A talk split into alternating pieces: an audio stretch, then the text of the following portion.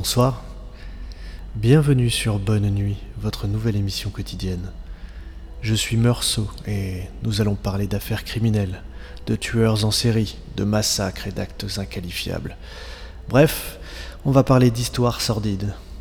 Si vous êtes trop jeune ou trop sensible, alors vous ne devriez pas être là. Pour ceux qui ont choisi de continuer, on y va, avec l'affaire de la bête de Jersey. Et juste après, je vous parlerai un peu de l'actualité criminelle. Bien, pour ce premier épisode, je vous propose une affaire ancienne. Nous voici sur l'île de Jersey, au large des côtes normandes, en 1957. Jersey, c'est un peu un lieu hors du monde, surtout à cette époque. Depuis des décennies, on y vit de pêche et d'agriculture. La population est stable et le quotidien paisible. Il y a bien une police sur place, mais elle n'a à s'occuper que de bagarres et de petits larcins. Alors quand une jeune fille vient se déclarer victime de viol, c'est la stupeur. Elle raconte qu'elle attendait à un arrêt de bus pour se rendre en ville lorsqu'un homme lui a bondi dessus. Le visage dissimulé dans une écharpe, l'inconnu lui a passé une corde autour du cou, puis l'a emmenée dans un champ. Il l'a ensuite attachée avant de la violer et de l'abandonner sur le bord de la route. Une belle ordure en somme. Mais le pire reste à venir, car les officiers sont loin de se douter qu'il ne s'agit que du début d'un long cauchemar. L'affaire est tout de suite prise au sérieux. Les recherches sont actives, mais les suspects trop nombreux. On parle tout de même d'une île de 60 000 habitants. Et même si c'est ce genre d'endroit où tout le monde se connaît, les moyens sont limités à cette époque. Et alors qu'on pouvait s'attendre à une agression isolée, plusieurs viols se produisent durant les deux années suivantes. Toujours le soir ou la nuit, toujours des jeunes femmes, toujours à des arrêts de bus. Et un détail qui revient à chaque fois, c'est la puanteur qui émane du violeur. En 1960, l'affaire s'enfonce encore dans l'horreur. Un jeune garçon de 12 ans se réveille en apercevant un homme dans sa chambre. Ce dernier l'emmène dehors, dans un champ isolé, avant de l'attacher et d'accomplir ses actes ignobles. De son côté, la police progresse, la liste des suspects s'étoffe, mais toujours pas de coupable à l'horizon, ce qui galvanise la confiance du violeur. De plus en plus, il s'infiltre dans le domicile des habitants la nuit pour violer femmes ou enfants. La paranoïa s'empare de l'île. On parle désormais de la bête de Jersey. En 1961, une série de suspects sont interrogés, et l'un d'eux en particulier retient l'attention de la police. Un suspect qui a été cité par de nombreuses personnes. Un travailleur agricole et pêcheur qui vit seul, qui aime se promener la nuit, et qui porte un vieil imperméable noué avec une corde. Son nom? Alphonse le Gastellois. Il a le profil. C'est le suspect numéro un dans cette affaire. Mais après 14 heures d'interrogatoire, toujours aucune preuve. Alors, on le relâche. Cependant, son nom circule et la colère des locaux se met à gronder. Même si on a laissé repartir le Gastellois, il n'a pas été blanchi pour autant. C'est toujours le premier suspect aux yeux des habitants. Ses fenêtres sont caillassées. Pire encore par la suite, sa maison est incendiée. Il perd tout. Alors, sur les conseils de son avocat, il part en exil temporaire pour l'île des Écréous, où il passera finalement 14 années de sa vie, seul.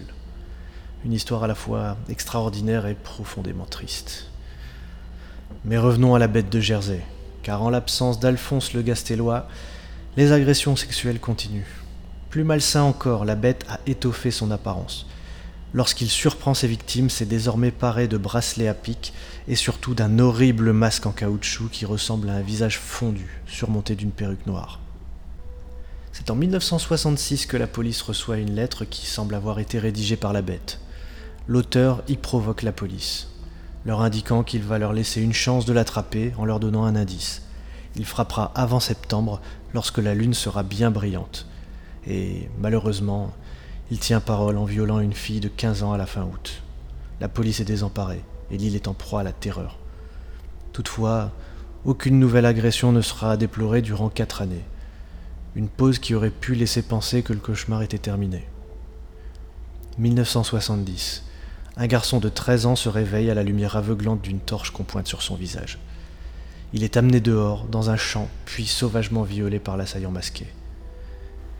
Finalement, c'est un coup de chance qui va mettre un point final au calvaire. Le 17 juillet 1971, La police surprend un conducteur alors qu'il vient de griller un feu. Une course-poursuite s'engage et les mène jusqu'à un champ où le fuyard s'est retrouvé coincé. Le conducteur, la quarantaine, leur explique tout le plus naturellement du monde qu'il se rendait à une orgie. Le véhicule, une voiture volée, est fouillé. Et que trouve-t-on dans le coffre? Un masque en caoutchouc, des bracelets à pic, un imperméable clouté. Les officiers viennent d'arrêter la bête de Jersey. Il s'agit d'un certain Édouard Penel. Il travaille dans la construction, est marié et a une fille et deux beaux enfants. Un homme terriblement ordinaire. Enfin, ordinaire peut-être pas tout à fait. En fouillant son domicile, les enquêteurs découvrent une pièce secrète. À l'intérieur, des photographies de maisons, une bibliothèque garnie de livres ésotériques et même un étrange hôtel.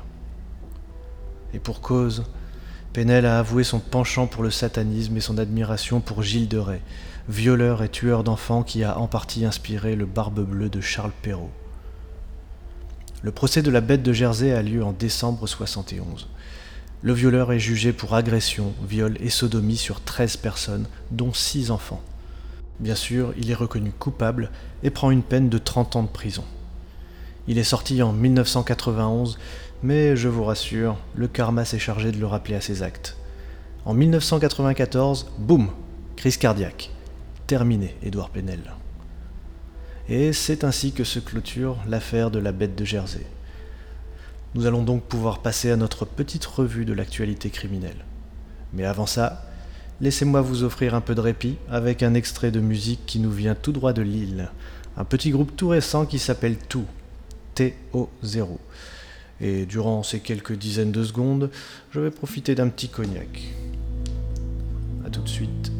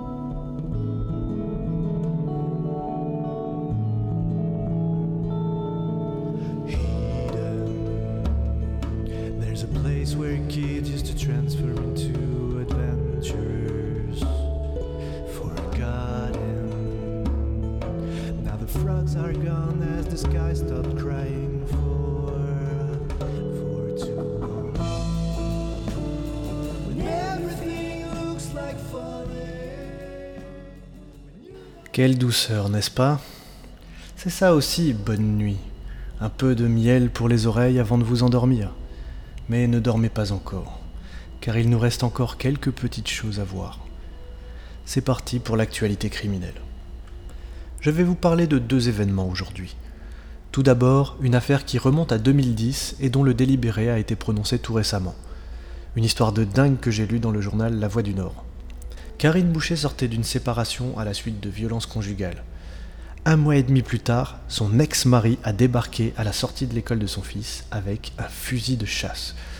Il a tenté de tuer Karine en lui tirant par trois fois dessus. Elle a heureusement survécu, mais cette tentative de féminicide l'a laissé amputée d'un bras. Mais cette femme est une battante. Elle s'est entretenue avec le journal pour expliquer son parcours en tant que victime. Aujourd'hui, elle donne des conférences auprès des lycéens pour alerter sur les origines de la violence et surtout sur le parcours des victimes, dont peu de gens ont réellement conscience. Donc je tire mon chapeau à cette dame qui mérite toute la force et le respect du monde. Deuxième histoire que j'aimerais aborder, et qui m'a par ailleurs motivé à monter cette émission, lue également dans La Voix du Nord la semaine dernière. Le cadavre d'une jeune femme a été retrouvé sur un terrain vague près du village de Bois-Grenier. Détail assez perturbant, la victime a été retrouvée en position fétale avec un masque blanc sur le visage. Elle a été abattue d'une balle dans la tête.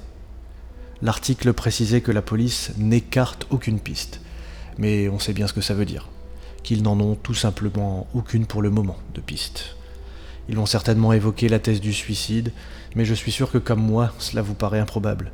Comment une personne se retrouve sur un terrain vague, un masque sur la tête et une balle dans le crâne? Ça me travaille, mais ce n'est justement pas mon travail de faire une enquête. Alors je vais vous quitter ici. J'espère que cette première émission vous aura plu.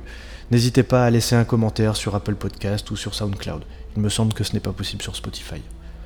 Dans tous les cas, la suite c'est demain, et d'ici là, bonne nuit.